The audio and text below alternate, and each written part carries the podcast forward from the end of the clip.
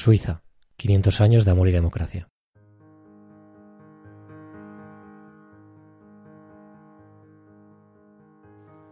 Bienvenidos a Lugares y Ondas. Volvemos este primer miércoles de mayo con un podcast sobre Suiza. Hoy nos acercaremos, como siempre, a su cultura, historia y costumbres. Soy Gonzalo Cuelliga y os doy la bienvenida a un nuevo episodio de este proyecto.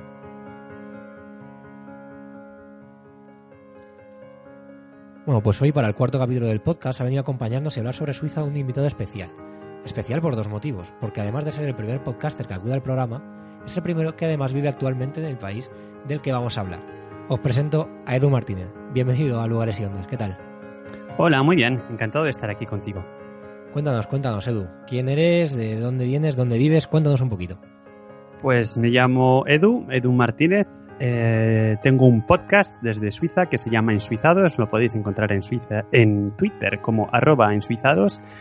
Eh, soy de Madrid y hace cinco años que mm, vivo aquí, en Suiza, desde siempre en la misma ciudad, en Lausana, y hace unos ocho, unos ocho años o algo más quizá que me fui de España. Y bueno, pues de momento aquí estoy bien instalado y si se puede compartir, pues compartimos. Genial. Entiendo que si llevas tanto tiempo ya por allí, estarás más que contento, ¿no? Bueno, no me puedo quejar. De momento me gusta, me gusta la mentalidad, aunque para algunos puede ser alguna estrecha, algo estrecha. Me gusta mmm, la naturaleza, ahora hablaremos quizás si me das la oportunidad. Sí, me encuentro a gusto de momento. Vale, genial. Pues nada, bienvenido de nuevo y vamos a viajar a Suiza.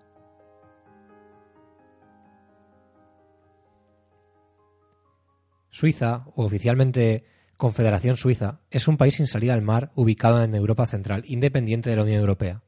A pesar de ello, es el cuarto país más rico del mundo, teniendo en cuenta su PIB, algo que ha dado mucho que hablar en los últimos años. Limita al norte con Alemania, al oeste con Francia, al sur con Italia y al este con Austria y Liechtenstein. Se caracteriza diplomáticamente por su política de relaciones exteriores neutral. Suiza es una confederación multilingüe y cuenta con cuatro idiomas oficiales: alemán, francés, italiano y romanche, y se caracteriza por estar distribuida en cantones. Y es por este detalle por el que me gustaría empezar a hablar.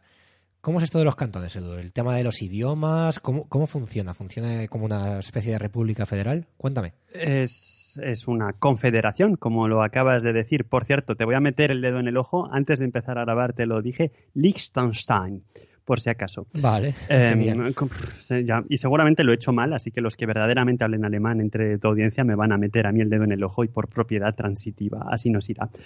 Mira, pues ahora mismo, y te digo ahora mismo porque el país se ha ido formando por anexión de diferentes cantones o ciudades o estados, ahora mismo son 26 cantones los que forman esta confederación con un nivel de independencia y de autonomía muy, muy, muy elevado. De hecho, cada cantón tiene su propio idioma oficial, eh, tiene sus propios impuestos y tiene sus propias leyes. Al final, al nivel federal, a nivel de país, la verdad es que la capa es bastante, bastante fina. La capital es Berna, pero tienes estos 26 cantones, de los cuales hace unos años les llamaban eh, 20 cantones y 6 semicantones, porque algunos de estos 26, o sea, 6 concretamente, son muy pequeñitos y entonces los llaman semicantones. Y bueno, pues la diferencia es que en el Senado tienen algún asiento menos, por ejemplo, y cuando se hace algún referéndum, referéndum, qué gran institución suiza, cuentan menos sus votos y demás. Pero bueno, básicamente así, así está organizado.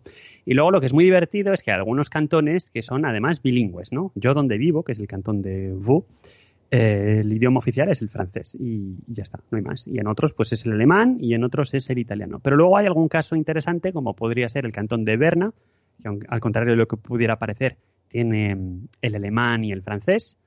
Um, o el cantón de los grisones, que es el más divertido porque tiene el alemán, el romanche y el italiano como idiomas oficiales. Ah, pues el romanche, antes de que me lo preguntes, sí, lo hablan. Te, te voy a preguntar, sí. Sí, lo hablan 60.000 personas y la verdad es que las administraciones eh, que se preocupan bastante de traducir los textos oficiales a alemán, a italiano y a francés, lo del romanche, por un tema de económico, la verdad es que ni, ni se molestan apenas porque no, no se la cuenta. Hace unos años, en los documentos oficiales, cuando te sacas el carnet de conducir y tal, han puesto carnet de conducir en romanche, pero vamos, Ah, es, la verdad es que es muy, muy minoritario. A mí esto, la verdad es que me fascina, ya no solo por el romanche, porque aquí también en, en España, por ejemplo, hay alguna que otra lengua oficial que tampoco es demasiado mayoritaria, A pesar de que, bueno, eh, por ejemplo, el catalán lo habla muchísima, muchísima gente en España. Pero me fascina que un idioma como el romanche, con tan solo 60.000 hablantes, como me acabas de comentar, siga ahí vivo y siga siendo oficial en muchos sitios, lo cual me alegro bastante. Porque... Sí, lo que pasa es que no. Mira, el, idioma minoritario, si ponemos el romanche aparte, es el italiano en, Suiza. Ah, sí, Pero el italiano tiene un cantón que se llama el cantón del Tesino, que está pegado a Italia, y cuyo idioma oficial es el italiano y la verdad es que tiene su propia tiene su propia vida, ¿no? Por lo menos en una región que lo habla y por supuesto un gran país debajo que lo habla también y que lo va a apoyar. Y el problema con el romanche y por qué se, le está intentando dar un impulso es porque como te decía, solamente se habla en el cantón de los Grisones y además no es el único idioma, entonces está muy amenazado sobre todo por, por el alemán. Entonces eh, se ha considerado que hay que darle un poco de, un poco de apoyo Mientras que el italiano, por ejemplo, pues siendo minoritario, pues todavía se puede estudiar en la escuela, me refiero a otros cantones que no tengan este idioma como principal y sobre todo pues tiene su propia región autocontenida. Por ejemplo, en el, en el, en el Parlamento suizo ahora mismo, la presidenta de, por usar términos españoles, la presidenta de la mesa em, eh, habla italiano. Y entonces, como es un idioma oficial, pues eh, está ocurriendo algo que hace mucho tiempo que no sucede, y es que las, sesiones del Parlamento pues, se conducen en, italiano. Era por esto por lo que te iba a preguntar, y es que me fascina el hecho de que, al tener tantos idiomas oficiales, posiblemente un suizo de un cantón con un suizo de otro cantón cuyo idioma oficial sea distinto, eh, no se pueden comunicar entre ellos, salvo que alguno aprenda el idioma del del otro, ¿no? ¿O hay alguna lengua conductora así entre los dos? ¿O alguna pues, que todos aprendan? Mira, hay dos casos, dos casos. Y uno que me duele un poco y otro que, en fin, es la excepción. El que me duele es el inglés. Tú fíjate. Claro, la gente habla de inglés dentro del mismo país. Eh, mucha gente habla en inglés. Y esto yo lo he visto y es, es una pena. Pero eh, es cierto también que, sobre todo en la Suiza, en la Suiza alemana, en la Suiza que habla alemán, em, tienen una tendencia, no todo el mundo, eh, pero en fin, hay bastante gente que habla relativamente bien francés. Y te diría que en media lo hablan mejor que el suizo francófono que va a aprender el alemán. Porque tiene la particularidad, el francés al final ha sido víctima o ha beneficiado, según tu punto de vista, de mm, una especie de voluntad unificadora, ¿no? De, en fin, Francia siempre ha sido un país muy centralista y que le gusta todo controlarlo.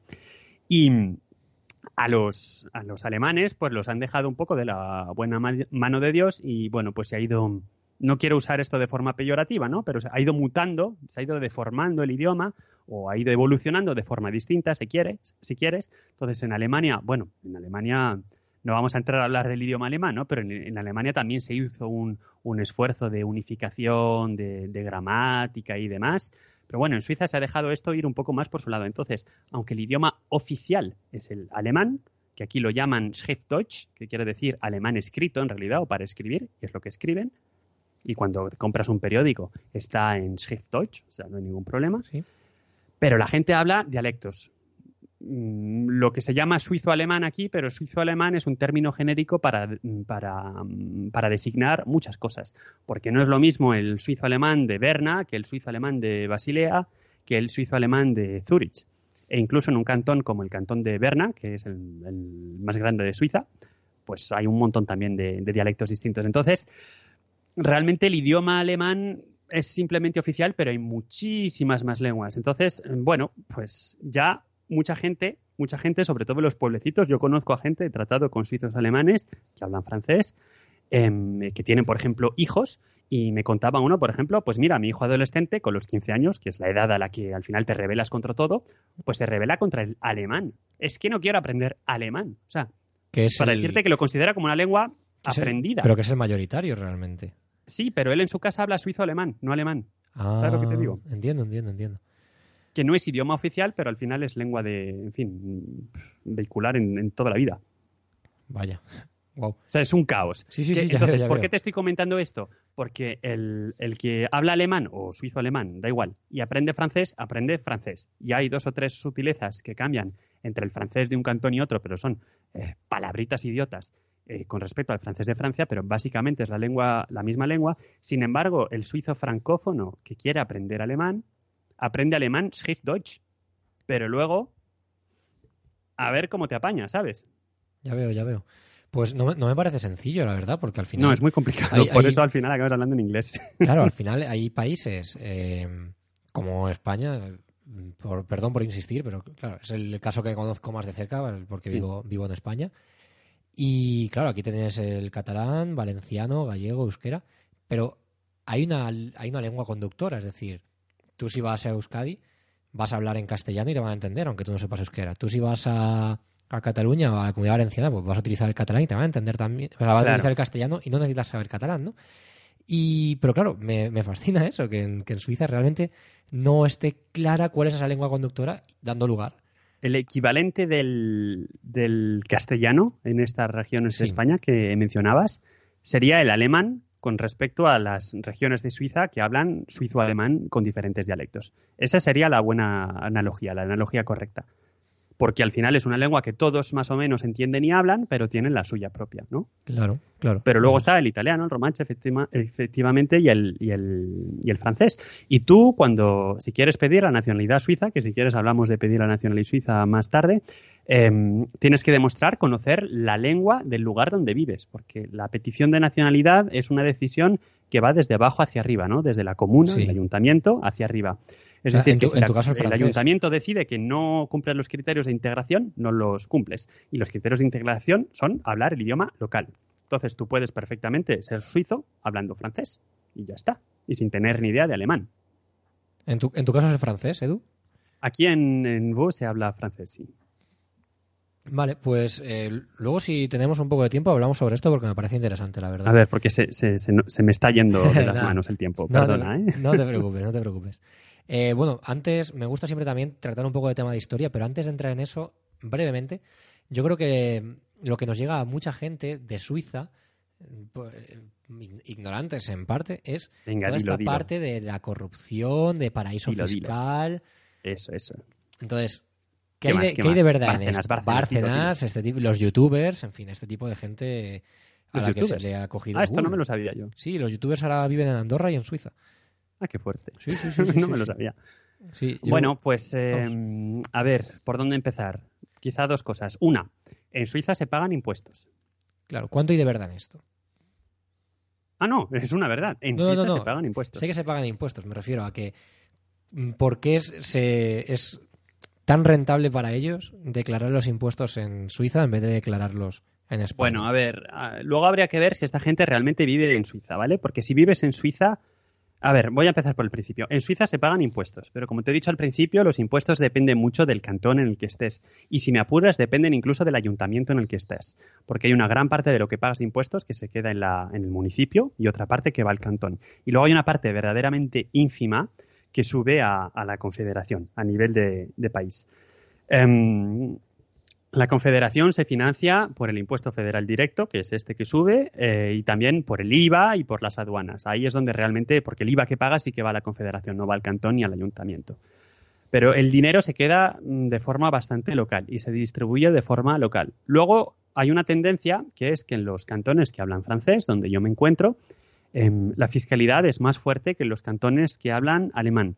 Em, pero en estos cantones hay en general em, más prestación social que en los otros. Estoy simplificando mucho porque prestaciones sociales hay en los dos, ¿no? Pero hay, en fin, es un, poco más la forma francesa de concebir la fiscalidad o la forma, no diría alemana, porque en Alemania hay muchísima prestación social y se, y se pagan muchísimos impuestos, más que en Francia, me atrevería a decir también, pero es más esta dualidad, ¿no? Del Estado más de, izquierdas o de derechas, si lo puedo decir así. Y eso se encuentra una barrera clara en la barrera lingüística entre el francés y el alemán. De hecho, em, se habla de, un concepto que es el Röstigraben, que significa la, fosa del Rösti. El Rösti es un plato típico suizo, en fin. al final, el, río, ¿cómo se dice? Sarin, no sé cómo se traduce, la Sarin, no sé cómo se traduce en, castellano, pero es un río que pasa por Friburgo, que divide el país en, alemán y en francés. Y bueno, pues nada, esto por el tema de la fiscalidad.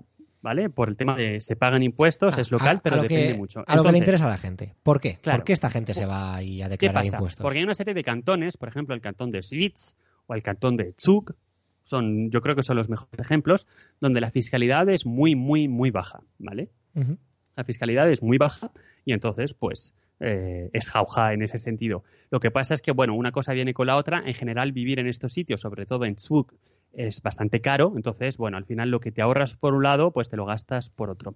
Otra cosa que puedes hacer si eres muy, muy, muy rico, y esto no creo que los youtubers eh, sea el caso, no creo. si eres muy, muy rico, em, y no eres suizo y nunca te han, has tenido tasación fiscal en Suiza en los últimos 10 años, entonces puedes, antes de venir a instalarte en el país, em, pedir que te, que te mm, pagar un impuesto calculado sobre lo que gastas, ¿vale? Entonces, cuando eres muy, muy rico, puedes pedir venir a Suiza a gastar tu dinero, básicamente. Entonces, no puedes trabajar, pero te calculan una especie de impuesto reducido donde te dicen, mira, tú nos pagas esto al año, pero cuando te digo esto es una burrada, ¿vale? Hay que verdaderamente ser muy, muy rico para que te compensa la pena. Te, te, te compense o te merezca la pena.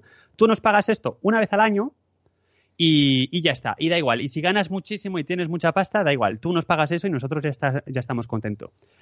El razonamiento detrás, que se puede estar de acuerdo, ¿no? Pero el razonamiento detrás de esta forma de actuar es decir, bueno, pues esta persona al final es muy rica, es muy móvil, se va a poder instalar básicamente en cualquier país del mundo en función de la fiscalidad aquí le vamos a cobrar esto, eso que nos llevamos no nos va a gastar los servicios públicos porque de todas formas eh, tiene mucha pasta, pues nada, aquí y a, recuperar dinero. O sea que en ese sentido sí es bastante ventajoso, pero si verdaderamente quieres no pagar impuestos en absoluto, puedes hacer otras cosas, te puedes ir a Dubai, según cómo te lo montes, te puedes ir a Singapur o, o, luego a las islas del Caribe, ¿no? Las Bahamas, las Caimán y eso, o sea que sí que se paga impuesto. Y una, y una cosa, sobre todo ahora, eh, que en España se habla de impuesto del patrimonio y tal, en Suiza hay impuesto del patrimonio también. Ah, para todo el mundo.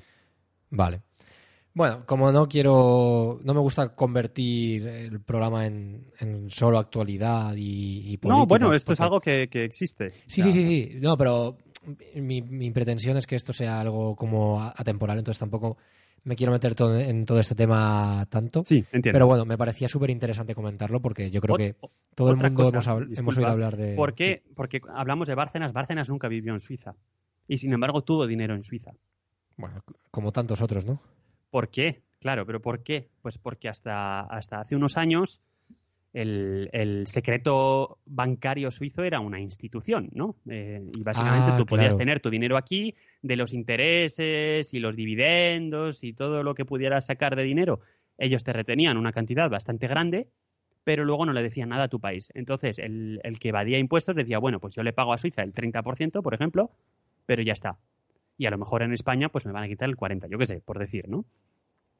Entonces, pues en ese sentido, eh, Suiza se convirtió o ha sido uno de los grandes negocios, es, la banca, para, o sea, no hay que, no hay que negarlo, y ese dinero pues se, escondió aquí.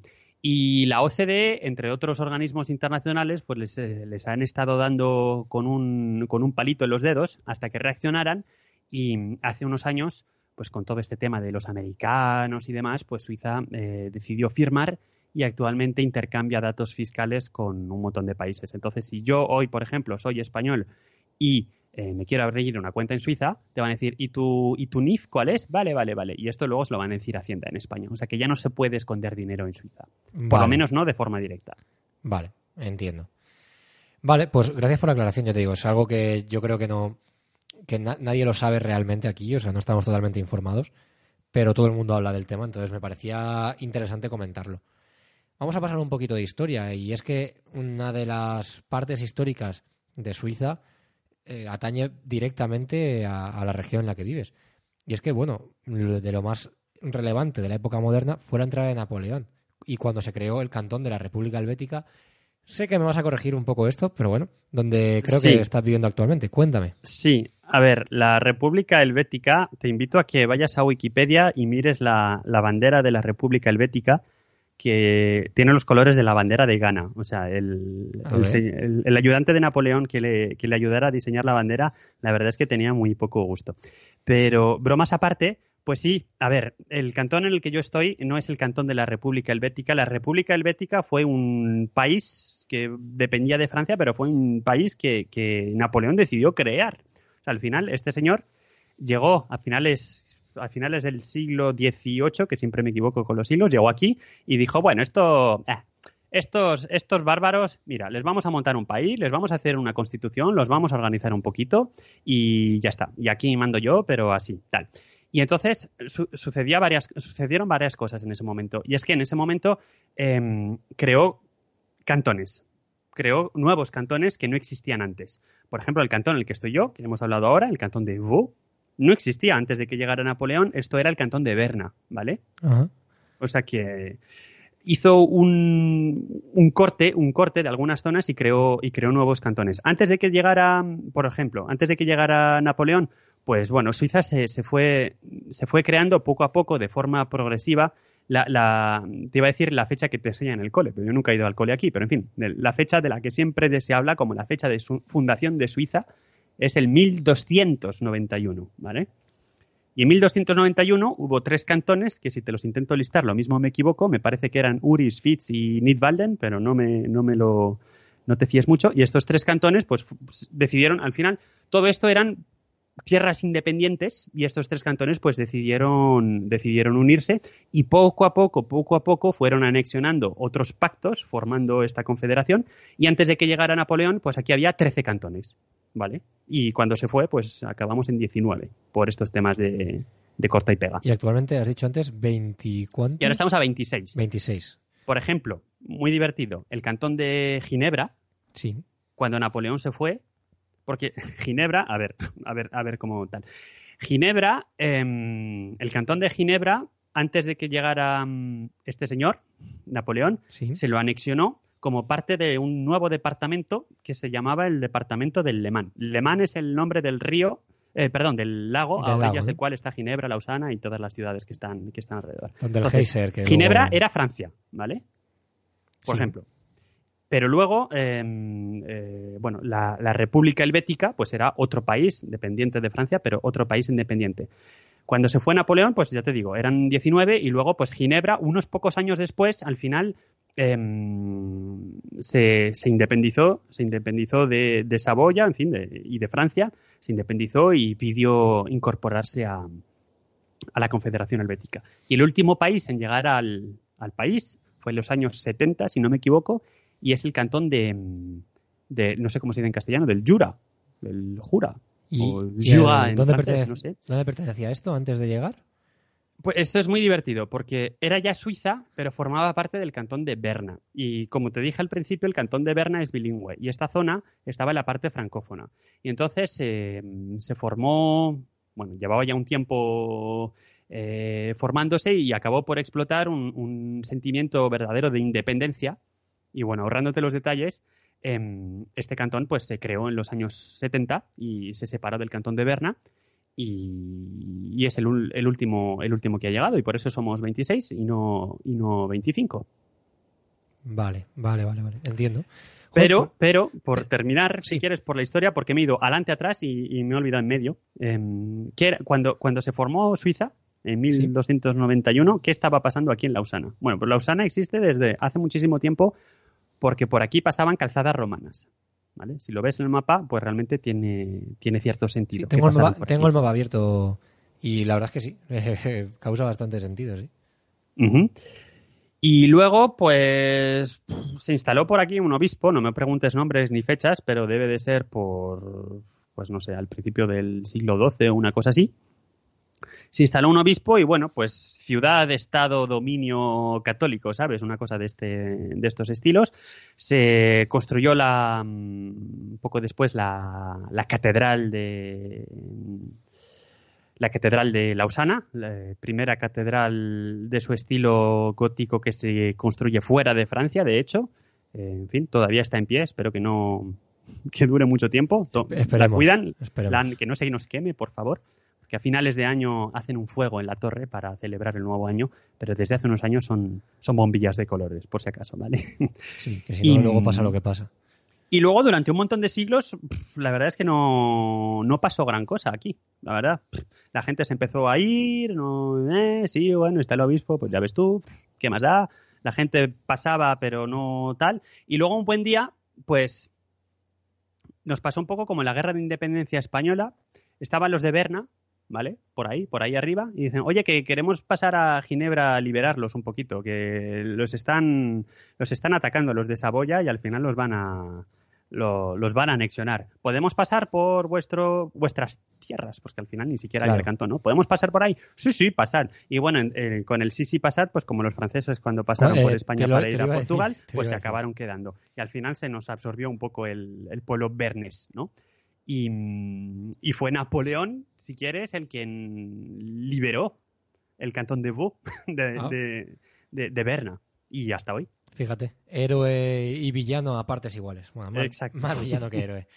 Eh, pues sí, sí, lo de Napoleón que comentas, como cuando los franceses dijeron, oye, que vamos a saludar a los portugueses, 200.000 que somos, y, no, no vimos venir que, se iban a quedar. Tal cual. Se venir. Voy a utilizar eh, un comentario que has hecho sobre el obispado y, la religión católica para meterme ya en el punto de cultura. Y lo voy a utilizar para enlazarlo. Y es que creo que además de diversidad lingüística, entiendo que a nivel cultural tiene que haber un, gran choque también, ya no solo entre ellos, sino también en cuanto a, nivel religioso, ¿no? Porque tiene eh, aproximadamente un 38% de cristianos, un 27% de protestantes, y luego el resto de porcentajes se reparte entre ateos eh, y ya pues musulmanes, bueno, ateos, no sé cuánto, cuántas cuánto tienes en tus cifras, pero yo diría veintitantos por ciento, ¿no? De ateos, yo creo. Más o menos, como la cuarta parte, aproximadamente. y luego mm. sí que la el otro 15-20% que quedaría serían ya repartidos entre otro tipo de religiones más minoritarias en Suiza, como puede ser eh, la religión musulmana. Pero vamos, básicamente son, son estas, eh, 38% cristianos, 27% protestantes y en torno a un cuarto por ciento de la población serían ateos. Bueno, de, este tema sé poco. Lo que sí te puedo decir es que los musulmanes son por inmigración, pero no necesariamente de los países que crees. Eh, los musulmanes vienen también de los Balcanes, ¿vale? ¿Ah, sí? Em, sí, sí. Esto es una sorpresa em, para mí. Cuéntame, cuéntame. Eh, Suiza, durante la guerra de los Balcanes, bueno, siempre ha sido... Tiene una política internacional de, de acogida y de ayuda y de asilo y bueno, durante la época de, de, la guerra de los Balcanes vinieron muchísimos aquí y trajeron, y trajeron su, su religión. No, no todos, pero bueno, en fin, los que, los que eran musulmanes la, la trajeron. Pero También, por supuesto, tenemos inmigración de otros países. Entiendo que, que turcos. Turcos hay, pero fíjate, hay más, hay más eh, serbios y, ah, y, bosnios y todo esto. Vale, todo. Pues mira, hubiera pensado de primeras turcos por proximidad geográfica y por, y por porcentaje de población musulmana en Turquía, ¿no? Pues una de las, uno de los pueblos extranjeros más numerosos, bueno, aparte de los latinos, que bueno, en los años 60 hubo, hubo mucho, mucho español y mucho portugués que vino, que vino también a, a Suiza. Em, pero uno de los pueblos que representan la mayor parte de, una de uno de los principales, por, lo menos, eh, pueblos extranjeros o nacionalidades extranjeras eh, vienen de, esta zona. De todas formas, hay que tener en cuenta que mm, hay un 25% de la población suiza que es extranjera, ¿vale? O sea que no hay que hay muchísimos. O sea, cuando te digo hay muchos de tal país, pero es que hay muchísimos. Ahora, ahora te voy a preguntar por eso, sí. Sí. Pues eh, mira, ya que lo has comentado, te lo voy a preguntar. Y es que yo entiendo que este 25% de, gente extranjera que dices, yo entiendo que en los territorios que sean francófonos y cercanos geográficamente a Francia, habrá mucho francés, aparte de, evidentemente, latinoamericanos, eh, gente de los Balcanes, como bien has comentado, pero imagino que este, en, estos territorios francófonos habrá muchos franceses que hayan emigrado a Suiza. Lo mismo ocurrirá con los, con los cantones más alemanes y lo mismo ocurrirá, entiendo, que con los italianos, ¿no? ¿O me estoy equivocando gravemente? Sí y no. Es decir, sí, hay muchos, pero también em, en las zonas fronterizas em, hay mucho trabajador em, que lo llaman Grenzgänger, que quiere decir el que atraviesa la frontera, que residen en su país, porque es impresionante. Yo conozco más la parte, la parte de, la frontera de Ginebra con Francia, ¿no? Pero el fenómeno también se repite en, en Italia y en Alemania. Y es muy curioso porque es cierto que la zona fronteriza, ahora te hablo de Francia, ¿vale? La zona fronteriza es más cara que, la Francia de interior, porque, en fin, París es otro rollo, pero eh, sigue siendo más barato que Suiza, porque, en fin, luego hablaremos, sé que luego quieres comentarme un tema de precios y tal, ¿no? Pero, sí. Entonces, hay muchísimo, y en, Ginebra son a lo mejor te digo una tontería, pero me pareció haber leído en el periódico que son cientos de miles, por lo menos ciento y pico mil, personas que atraviesan la frontera cada día, ¿vale? Para trabajar. Que viven en Francia y trabajan en Ginebra, ¿vale? Entonces, em, claro, como el que, pero en esto también hay muchos extranjeros. Como el que tu vive en pregunta Guadalajara es y si hay mucho en francés en esta parte, si hay mucho italiano en la otra parte y si hay mucho alemán en la otra parte. Sí, hay muchos, pero es cierto que también hay muchos que no viven realmente.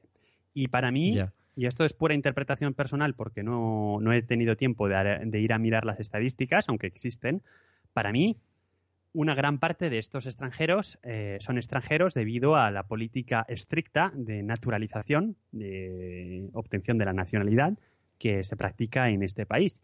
Claro, Porque se si entiende. yo hoy tengo un hijo y mi hijo no lo tengo con, con una suiza, mi hijo será español.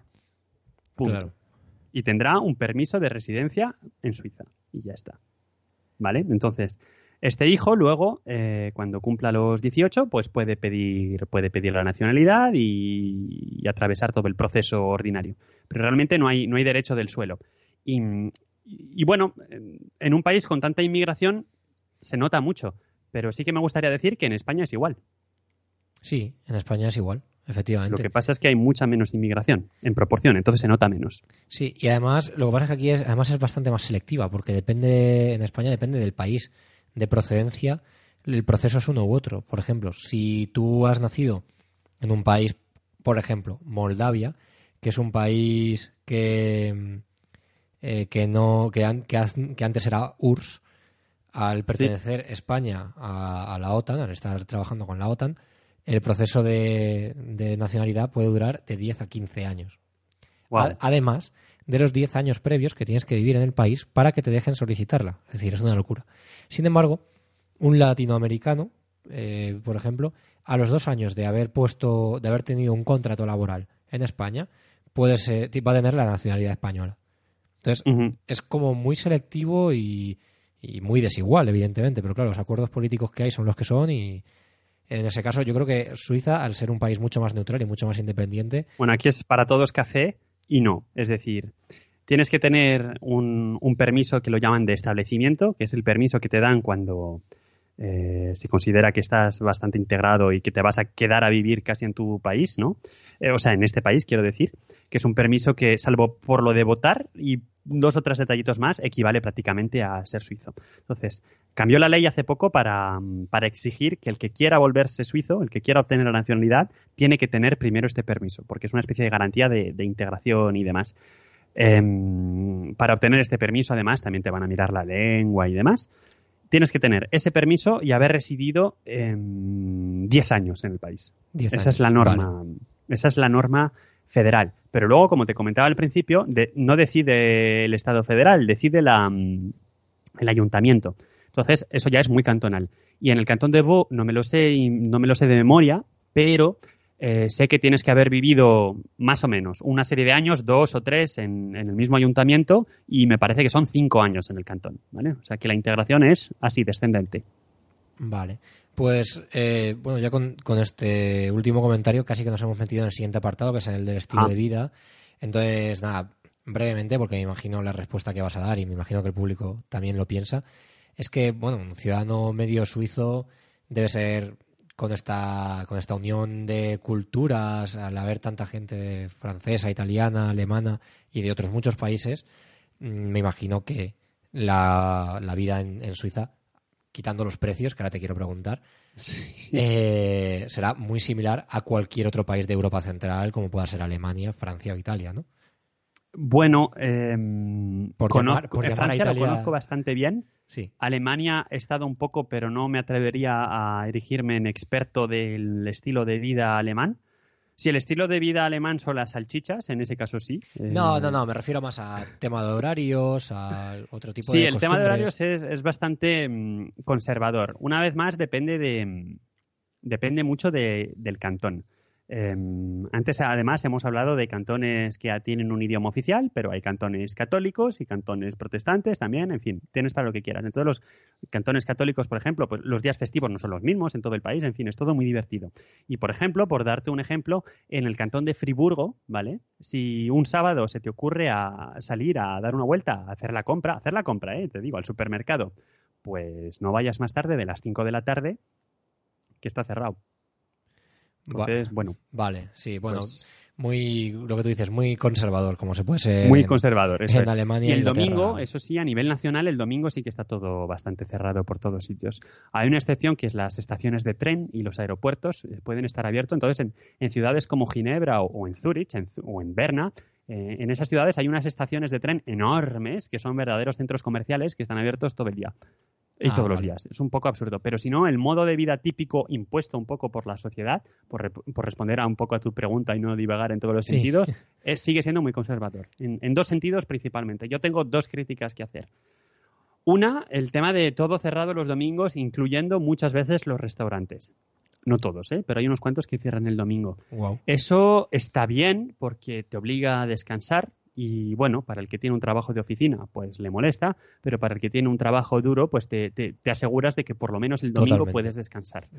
Esto tiene un impacto con, con respecto a las actividades que se pueden hacer en un domingo, que son básicamente eh, ir a la naturaleza, hacer senderismo o hacer esquí o alpinismo o cosas del estilo. La verdad es que son o, al lago, hacer un poco de stand-up paddle, no sé cómo se dice en castellano, si tiene una traducción. Eh, se llama aquapaddle, creo que se llama. Aquapaddle, pues eso, muy bien. Ese tipo de cosas. O sea que hay mucha actividad al aire libre. El suizo medio es muy deportista, está en forma y le gusta disfrutar de la naturaleza. En ese sentido me hace pensar un poco en los canadienses, en cierta cosa. el suizo típico también es bastante americano, fíjate. Y no solo porque les guste y aquí se conduzca mucho coche automático, que me ha sorprendido la proporción, que en fin, casi parece los Estados Unidos, no tanto, pero bueno, sino es más en, ese rollo de eh, el orgullo de la bandera, en ese rollo de gastar dinero sin mirarlo, da igual. Sí, el consumismo. en ese pues tipo de cosas sí que encuentro un... Esto soy, soy yo y mis opiniones. ¿eh? sí, sí, sí, Pero sí que encuentro un, cierto lado, un pelín americano en esos dos aspectos. Y luego el sistema social, cómo están montados los impuestos, las ayudas y demás, hace que la familia suiza típica es eh, papá trabaja y mamá se queda en casa cuidando de los niños. Ahí va. ¿Por qué? Sí, sí, ahí va. ¿Por qué? Pues muy sencillo. Em, porque que alguien se ocupe de los niños, una guardería, te cuesta una pasta, pero cuando te hablo de una pasta, te hablo de, como sean todos los días, miles al mes, ¿vale? Y por otro lado, eh, los colegios públicos, o sea que lo puedes llevar al nene a un colegio privado y no hay ningún problema, pero si un colegio privado cuesta caro en España, ya te dejo ver, eh, adivinar cuánto cuesta un colegio privado aquí, ¿vale? Vale. Y entonces en el colegio público, pues los miércoles, no me lo sé exactamente, pero me parece que los miércoles no hay clase por la tarde y a mediodía, mm, pues a lo mejor las clases se acaban y luego hay que volver por la tarde, entonces si no tienes a un padre que pueda irlo a buscar, y no le encuentras plaza en el comedor o en un sitio donde se pueda quedar el chico o la chica, pues estás obligado a, o a pagar a alguien o a, o a estar en casa y no y renunciar a tu carrera. Entonces hay mucha tasa de, mujeres que o bien no trabajan o bien trabajan a tiempo parcial por este tipo de circunstancia. Y habitualmente, Punto positivo de todo es la esto. Mujer, ¿eh? dime, dime. ¿Habitualmente es la mujer? Sí, seamos sinceros. ¿Por qué? porque varios motivos. Em, déjame antes decir que en Suiza es fácil también para un hombre, aunque mucho más para una mujer, trabajar a tiempo parcial, lo cual está bien si quieres, si quieres tener tiempo. Al final no está mal visto. Yo sé que en España está mucho peor visto decir, pues yo quiero eh, trabajar cuatro días en vez de cinco. Y está muy mal visto. Aquí a lo mejor te dicen que no, pero no te van a mirar raro, es algo habitual, ¿vale? ¿Por qué es la mujer? Pues creo que está muy claro. La mujer gana menos que el hombre pero en Suiza y en España también, me temo. Y podemos sacar todos los argumentos que quieras, la estadística todavía está ahí. Entonces, cuando una pareja se plantea que uno de los dos tiene que dejar de trabajar porque si no el sueldo se va a ir en pagar a la niñera, pues el que deja de trabajar es el que gana menos. O sea, así. O sea, ni, siquiera es un tema de mentalidad. Ya, ya, ya. ¿Sabes? Sí, sí, es un tema de practicidad. Y luego otra cosa que, mm, que está mal, considero, em, que perjudica que los dos miembros de una pareja casada, y, y, hablo de hombre y mujer, porque luego vamos, si quieres, a las parejas homosexuales, hablo de hombre y mujer, pues sucede que aquí en España tú cuando haces, volvemos a hablar de dinero, ¿eh? pero en fin, es Suiza al final sí, es Suiza, el, tema claro. En España, cuando tú haces tu declaración de la renta, puedes decidir cada año si haces la declaración de la renta conjunta o individual. Y decides la que mejor te venga en función del año. Aquí no hay eso. Aquí si estás casado es conjunta y si estás no casado pues es individual. Entonces, ¿qué sucede? Aquí el sistema mm, fiscal eh, impositivo es muy progresivo, mucho más progresivo que en España. ¿Por qué? Porque en España va por tramos, ¿no? Entre Sí. cero y no sé cuánto se paga nada, entre, por decir, 10.000 y 20.000 al año se paga el 15%, entre 20.000 y 30.000 al año se paga el 20%, yo qué sé, así por tramos, ¿no? Sí. Aquí no. Aquí es cuánto ganas, se mira hasta dónde ganas al año y se dice, ah, pues como ganas tanto, este es tu porcentaje de impuestos. Y ese porcentaje de impuestos se te aplica a todo, ¿vale? No es por tramo. Es decir, que si tú vale. ganas más, vas a pagar más por tu primer franco también. No solo por el último, ¿vale? Entonces, en ese sentido es muchísimo más progresivo que en España, porque el que más gana paga más, pero paga más por todo. No por la parte que gana más que el pobre, sino por todo. ya, ¿vale? ya, ya, entiendo. Entonces, ¿qué sucede? Cuando tú haces tu declaración conjunta, se suman los salarios de él y de ella. Con lo cual llegas mucho más arriba, con lo cual tu porcentaje de impuestos es mucho más alto. Esa misma pareja, si no estuviera casada, llegaría a un porcentaje de impuestos más bajo. ¿Vale? Ya, ya, ya, entiendo, entiendo lo que quieres decir. Claro, entonces cuando estás casado y decides formar una familia, es que casi que te salía a cuenta tener a la mujer en casa porque todo lo que te ahorras en impuestos. Claro, eso es, eso es, es que es una, joder, es una historia, ¿eh? Sí, sí, sí, sí, sí. Es una historia, al final. Y está, bueno, las nuevas generaciones, yo tengo discusiones con, discusiones en el sentido anglosajón de la palabra, eh, no me peleo, eh, con, pues no sé, con gente por aquí, con amigos, con compañeros de trabajo y, y las generaciones así más jóvenes sí que lo ven esto así, ¿no? Pero no hace falta irse muy lejos, gente de 40 años incluso, eh, sí que lo ven perfectamente normal, por lo menos unos cuantos sí que ven muy normal este modelo no mucho más tradicional. ¿No compensa no casarse? Sí, sí compensa no casarse. Lo que pasa es que, eh, bueno, O sea, tú vives primero en hay gente que se casa por amor, que es muy bonito. Claro, pero tú vives en parejas, no te casas Eso y ya es. está. Porque, por ejemplo, eh, si casarte te da un beneficio fiscal que, que te- del que te puedes aprovechar, pues fantástico, pero si... Claro, pero luego hay una serie de derechos que no tienes si Ah, no te casas, vale. ¿no? Eh, si tu esposo o esposa eh, pues tiene un accidente y muere, Ya, pues, pues vale, ¿sabes? Por ejemplo, cosas de este estilo. Pero sí que sucede em, que cuando llega la edad de la jubilación, ¿vale? El sistema de las pensiones suizo es un sistema que se llama de tres pilares y es muy interesante porque tiene una, una parte que es pensión privada, otra parte que es eh, como el sistema español, público, y otra parte que es eh, ahorro, ahorro privado. En fin, esto qui- quizá para otra vez que me invites, pero la parte pública eh, tiene un, un tope. Y entonces el tope para una persona eh, que está soltera es más alto que la mitad del tope para una pareja que está casada. Es decir, si tú estás casado... Para que te cases, básicamente. No, para que no te cases, es justo al contrario. Es ah, para decir, que no te cases. po- ponte que tienes mil máximo de jubilación como, mm, como persona individual, ¿vale? Y tu mujer, por tanto, si ha cotizado todo lo que tiene que cotizar en su vida, etcétera, etcétera, el máximo son mil. Pues a lo mejor para la pareja, el máximo son mil quinientos. Entonces sucede que gente que ha estado casada toda su vida, etcétera, etcétera, se divorcia a los 65 Ah, para poder cobrar más pensión. Vale, ya entiendo. Sí, lo había entendido justo al revés.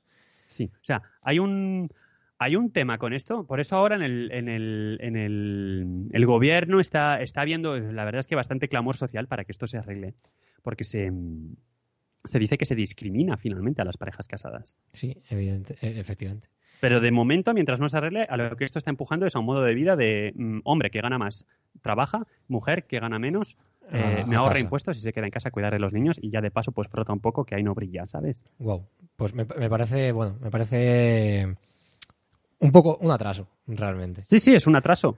O, o por decirlo de forma bonita, un- un- una falta de adelanto. Ya, una, una pregunta así, sí, mejor dicho. Una pregunta así, claro, el hecho de que las mujeres en general ganen menos es por machismo, o por sexismo, o, o simplemente es que Pero tú no crees que es lo mismo que en todos sitios, que no es porque se va a quedar embarazada. Claro, me imagino. Pero no hay poli... Claro, yo entendía, entendía, claro, yo que, Suiza igual tenía algún... Eh, que era un país más moderno en estos aspectos y la forma de solucionarlo estaba mejor hecha, porque, por ejemplo, en países como Suecia, que no hay que confundir el nombre... Nada que ver. No, eh, no, hay, no hay desigualdad salarial entre hombres y mujeres. Es más, yo, la gente que conozco de Suecia, los hombres están ganando menos dinero que las mujeres. Porque las condiciones, la ley, lo, protege a todos por igual. bueno, aquí se está avanzando en ese sentido. Ahora han sacado que las empresas de tal tamaño tengan que hacer unos informes y justificarse. Se está, se está avanzando en ese sentido, pero la, realidad ahora mismo es, es esa, por, por desgracia. Vale. Bueno, Edu, me interesa un montón esto, pero el tiempo aprieta y tengo que pasar un poco más. Sí, sí. Dale, dale. Se me ha caído el micro. Esto, no pasa nada. Esto no lo voy a cortar, ¿eh? el podcasting es natural.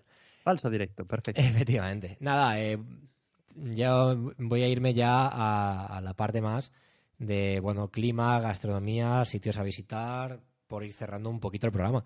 Y es que, bueno, entiendo que el clima es complicado y, y que te condiciona el estilo de vida. Eh, sí, no, depende. Depende de dónde estés. Es un, es un país muy montañoso. Yo vivo en Ginebra, a orillas del lago Lemán, el lago más grande de Europa, pero no el más grande de Suiza porque está compartido con Francia. Ah, ya está, ya he soltado mi discursito. Vale. Em, aquí nieva una, dos veces al año, por ejemplo, en esta ciudad, ¿vale? Ah, es el lugar del lago donde más da el sol, la verdad es que hace buenísimo, eh, muy a menudo hace muy bueno. Pero eh, esta encuesta, eh, la usan esta encuesta y tú vas caminando hacia el norte y vas subiendo, subiendo, subiendo y a poco que subas ya nieva pues 10, 20, 30 días al día. perdón, al, año quiero decir. Eh, eso te iba a decir, al día me parecía una No, bueno, sí, al día es... Bueno, depende si cuentas los copos, ¿no? Pero sí, sí. Em, entonces, enseguida, en cuanto subes un poco, hay, hay, hay, nieve. Y como subas mucho, mucho, porque aquí puedes subir mucho, eh, pues no hay ningún problema, te vas a tener nieve en verano, ¿vale? Pero si no, así, por, más lo que son las ciudades y eso, la verdad es que hace bastante bueno, o, cuando digo bueno, quiero decir, no de un frío que te congelas, pero en fin, es mucho de, lluvia y día gris y eso. Eso sí, como te toque un buen día soleado, que los hay, es muy agradable. Y de hecho, hace mucho calor en verano. Em, aquí donde estoy yo, con la humedad del lago y el, y el sol que aprieta, la verdad es que he pasado un calor que casi, casi, casi te lo compararía al de Madrid, por ejemplo. Que aunque no tiene nada que ver, porque en Madrid hace mucha más temperatura, pero como es seco, y aquí es muy pegajoso y puede ser muy desagradable. Además, unido al hecho de que el, aire acondicionado es un gran desconocido aquí. Claro, eh, me imagino que no le darán mucho uso. No, el, invierno perfecto, la calefacción perfecto. Claro. Te puedes, te puedes pasear por los sitios casi en zapatillas, eh, de estar por casa y no tendrás frío en los pies. Pero en verano Em, y esta es mi experiencia. En verano se puede pasar bastante calor. Vale. Me hago una idea. Vamos a, vamos a comer entonces, ¿no? Porque claro, si hace frío en la calle, lo que te va a apetecer es un buen puchero. Pero claro, lo típico, típico, vacas suizas, chocolate suizo, eso es lo que, nos, lo que escuchamos nosotros. Pues hay, hay, hay, vacas, sí, y la carne de, gorrino, de, cerdo y de, y de, ternera suiza eh, está rica para el que le guste comer animales. Em, el chocolate, efectivamente, hay una gran industria del chocolate, en fin. Eh, el cacao no se produce aquí, pero el chocolate sí que se manufactura aquí. O sea que, de momento, muy alejado de la realidad no estás. ¿Por qué es tan bueno? ¿Qué eh, lo hace tan especial si no se produce allí? Pues no lo sé, fíjate, me, has, me, has, hecho una muy buena pregunta, no lo sé. El chocolate con leche sí que se inventó en Suiza, eso lo sé. Em, pero ¿por qué está tan rico el chocolate suizo? Pues no lo sé. ¿Y por qué otros chocolates? Pues no sé, debe, debe ser a lo mejor selección de materias primas, no tengo ni idea, la verdad. Pues Ahí, hago un llamamiento a la audiencia si alguien... Por favor, si alguien sabe por qué el chocolate suizo está tan bueno. En los comentarios de iVoox. Sí, sí. Y mm, otras cosas típicas, bueno, pues el Hosty, que te comentaba al principio, sí. que es un... A ver, que no se me enfade nadie, eh, pero es una especie de tortilla de patatas mal hecha. Bueno, has generado polémica aquí. Sí, es, es como, como unos trozos de, de patata eh, em, como fritos o tostados, ¿sabes? En una sartén con un poco de así de masa de no sé qué le echan la verdad, para aglomerar. Y, al final es eso, es como una, tortilla de patatas sin el huevo y, mal hecho. En fin. Mal hecho con respecto a la tortilla, que está rico, ¿vale? Eso es eso es, es bastante típico y es el que el turista le van a intentar meter por los ojos. Luego, por ejemplo, obviamente la fondue de queso. ¿eh? Eso, eso es. Esto, para el que no sepa lo que es, es que tú coges un trozo de queso, mm, le echas un poquito de... Mm, ¿Cómo se llama? Ahí, almidón, un poquito de vino, Em, ahí remueves, remueves y cuando está bien calentito y fundido, pues esto lo, lo, metes en, un, en, una especie de cacito tal que mantienes, que mantienes caliente en la mesa y vas con tu pincho de pan y vas a ir rebañando y comiendo queso con pan, que engorda mucho pero está muy rico. Es maravilloso. Yo, Se suele hacer con eh, la más típica, por lo menos por aquí, es la que llaman mitad mitad, que es mitad queso de gruyère y mitad queso, no sé cómo se dice en castellano, así que te lo suelto en palabra, vacherin eh, fribourgeois. Fribourgeois quiere decir friburgués del cantón de Friburgo y Vacherin no sé cómo se traduce, así que ahí te lo dejo. Vale, joder, como que buen control del idioma, ¿eh? Ahí se hace lo que, lo que se puede. Luego otras cosas típicas, bueno, en la parte más alemana hay, mm, hay bastante salchicha, el Schublig y otras cosas de, del estilo. Por aquí en, el cantón de Vaud existe el, el papé vaudois, que lo llaman, que es una especie de... Mm, ah, me vienen las palabras en, idioma extranjero. Es una especie de salchicha también con, como con col, Claro, esa palabra con como, col Como en Alemania, básicamente, vamos. sí, sí, sí, efectivamente. Pero la, col está dentro de la salchicha. Em, ¿Dentro? Ah, en Alemania cómo se toma es con la, la, col al lado, que es súper... El, el chucrut, quieres decir. el chucrut, claro. Sí, el chucrut también se encuentra más en la, más en la parte alemana. Pero no, no, lo que te estoy diciendo es una salchicha con col dentro. Wow, vale. Eso es, eso es típico de, mm, de, aquí y, lo llaman, bueno, esa es la salchicha que se sirve con ello, pero si no, eh, lo sirven esta salchicha acompañada de, no de chucrut, pero de, de una especie de patata machacada con puerros, es una especie de masa mm, así como todo muy aplastado, ¿sabes? De, mm, sí, básicamente puerro y patata. Entonces, puerro y patata con tu salchicha de, de Mm, eso, de, de, col y carne de a saber lo que es. Y por si a alguien se le ocurre pedirlo aquí, por favor, no os comáis la piel. Esto se, se abre, ah, se, se, abre la piel, se rasca, se mezcla con el puerro y se come, ¿vale? No, no os comáis la piel, por favor. Vale, buen consejo. Vale, y ya para cerrar, mm, cuéntame ya como turista, eh, yo visité una zona que se llama Interlaken, que es muy bonita, también estuve... En el lago de los cuatro cantones. Sí, también estuve mm. en Berna, estuve en Ginebra viendo el Geyser, entre otras cosas. Pero bueno, cuéntame, cuéntame, ¿qué recomiendas ver tú aparte de...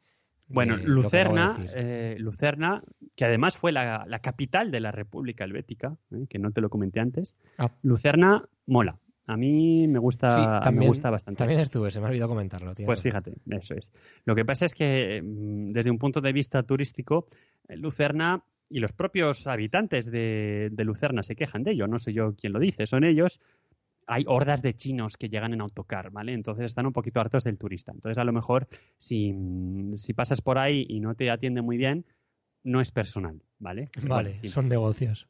Sí, a ver, ¿qué, quieres que te diga? Ya, ya. Eso con, con, respecto a ciudades, Lucerna mola mucho. Zurich es la capital del país, en realidad, económica, es la ciudad más grande del país y es por serte sincero, personalmente, la única ciudad del país donde realmente, a ver, es muy pequeña a pesar de todo, a pesar de ser la más grande. A ver, hay 8 millones de habitantes en Suiza, ¿qué quieres? Y hace 10 años eran 6 millones, o sea, a ver, hay lo que hay. Pero em, es el único sitio donde yo verdaderamente he sentido estar en la ciudad, en la gran ciudad, si quieres, ¿no? Porque hay mucha más vidilla, mucha más animación, incluso por la noche, en fin.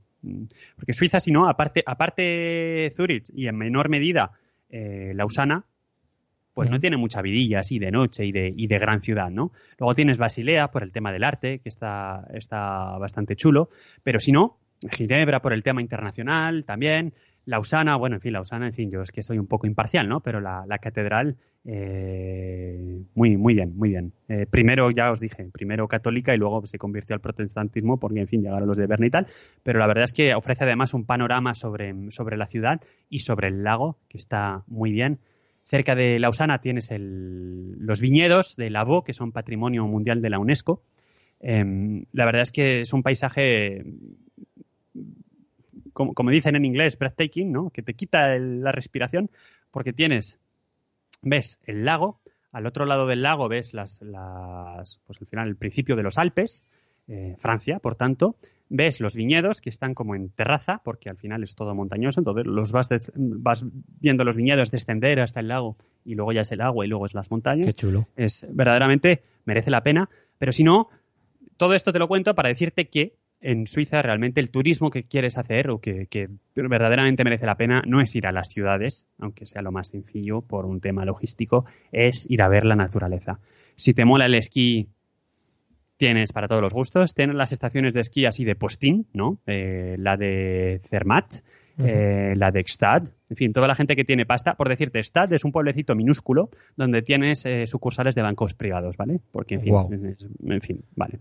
A mí ese rollo no me va. Además, esquí no he hecho más que una vez. Pero tienes un montón de otras estaciones que son de mucho menos renombre que están chulas también y, mola mucho. Y si no, tampoco hace falta venir en, invierno y hacer la nieve. En verano tienes un montón de actividades y cada vez más se está intentando promocionar el, turismo de, senderismo y de verano. Hay por ahí, por la zona alemana, por, por Lucerna y por ahí, de hecho, hay una cosa que quiero yo probar, hay un tobogán, una especie de tobogán que te puedes lanzar desde arriba y disfrutar de, vas como una especie de vehiculillo, ¿no? Que puedes un poco frenar por si acaso aquellos en bala y puedes disfrutar de los paisajes. Y si no, cualquier, cualquier lugar de, de, montaña merece la pena. Está muy bien señalizado, hay un montón, pero inimaginables. No quiero imaginar los, los, millones de kilómetros de caminos de senderismo que existen, muy bien señalizados, muy bien preparados, todas las dificultades, todos los gustos. La información se puede encontrar online. Y luego un pequeño consejo así, pro tip, si quieres, vale. Obviamente los paisajes de Suiza son todos iguales, por, por, insultar un poco al país, todo, todo ello siendo muy simpático, son de montaña y lago, ¿vale? Así, por simplificar, montaña, lago, montaña, lago y por todo el país igual. No sé cuántos lagos hay, pero un montón. Y bueno, pues tenemos dos cadenas montañosas principales en el país, que son los Alpes, al sur y centro incluso del país, que al final es lo que todo el mundo conoce. Y en, y en épocas de pico de turismo, eh, puede estar bastante atestado de gente según donde vayas. Sobre todo si vas, por ejemplo, a ver el Monte Cervino. El Monte Cervino es esa montaña suiza súper eh, super célebre, que es el, logo de Toblerone, básicamente, para el que no lo visualice. El logo de Toblerone es el Monte Cervino. En, inglés y en alemán lo llaman el Matterhorn, que tiene unos 4.500 metros, un poquito menos, 4.400 y pico, no, no te sé decir. Em, así que, bueno, por ejemplo, vas a hacer mate en verano, está atestado de turistas vas a hacer mate en invierno, está atestado de turistas que quieran hacer esquí caro. Pero si te gusta la montaña, si te gusta el paisaje, si te gusta la naturaleza y no necesitas ir a ver el lugar icónico, te puedes ir a las montañas del Jura. El Jura es esta cadena montañosa o Jura, es que no sé cómo se dice en castellano, me está mm. matando. Es el nombre de, no es solamente el nombre del cantón, es también el nombre de la cadena montañosa. Será Jura, ¿no, Edu? Porque no, se, no, se, traducirá. A mí me suena Jura, de hecho. Pues puede ser Jura se comparte con Francia y son, son montañas mucho más, eh, muchos más eh, suaves, mucho menos, en fin, agresivas, pero tiene, tiene menos... Em, atrae menos turismo y estás mucho más tranquilo y los paisajes, pues la verdad es que también merecen la pena. Si no te gusta la naturaleza, si lo que quieres es hacer turismo urbano, pues quizá venir a Basilea para Art Basel y la verdad, poco más. Si vienes para ver el turismo, para ver la naturaleza, pues puede merecer la pena que efectivamente pases algunos días en, alguna ciudad. Pero yo vendría verdaderamente a ver, a ver paisajes. A ver campo, vale. Eso es, a ver campo y vacas y todo lo que quieras. Pues con estas recomendaciones nos quedamos. Así que vamos ya, mm, tras haber visitado todo esto, vamos a cerrar el programa. Tras pasear a las orillas del Le Mans, subir a visitar el Monte Cervino y comer una buena fondue, nos despedimos ya de Suiza y de nuestro invitado Edu. Edu, muchas gracias por haber venido. Eh, creo que has dado tu cuenta de, Twitter, de arroba ensuizados, pero no Arroba sé ensuizados, eso es, sí. ¿Alguna forma de contacto que quieras dar más? O... Bueno, en el Telegram me pueden encontrar como arroba edu barra baja martínez y soy yo el que te quiere agradecer a ti porque cuando me, me planteaste pasarme por aquí, yo tenía miedo de que no iba a tener bastantes cosas que contar y ahora que hemos terminado, pues me quedo con la sensación de que todavía habría un montón más de cosas que contar. Así que ha sido un placer. Muchas gracias, Edu. Me pasa a mí como presentador del programa, me pasa siempre lo mismo, que me interesa mucho lo que, lo que me cuenta el invitado y me cuesta mucho cerrar el capítulo y decir, bueno, ya, ya, hay que parar ya porque suele ser muy, muy interesante. Hay que cortar por los sano. Efectivamente. Muchas gracias, Edu. Y bueno, a los que, a los que queréis contactar con el podcast, nuestras redes de contacto son eh, lugares y ondas, arroba gmail.com, arroba lugares y ondas y mi cuenta de Twitter personal, arroba gcuelliga. Gracias por, por acompañarnos en este cuarto capítulo, así que hasta el mes que viene.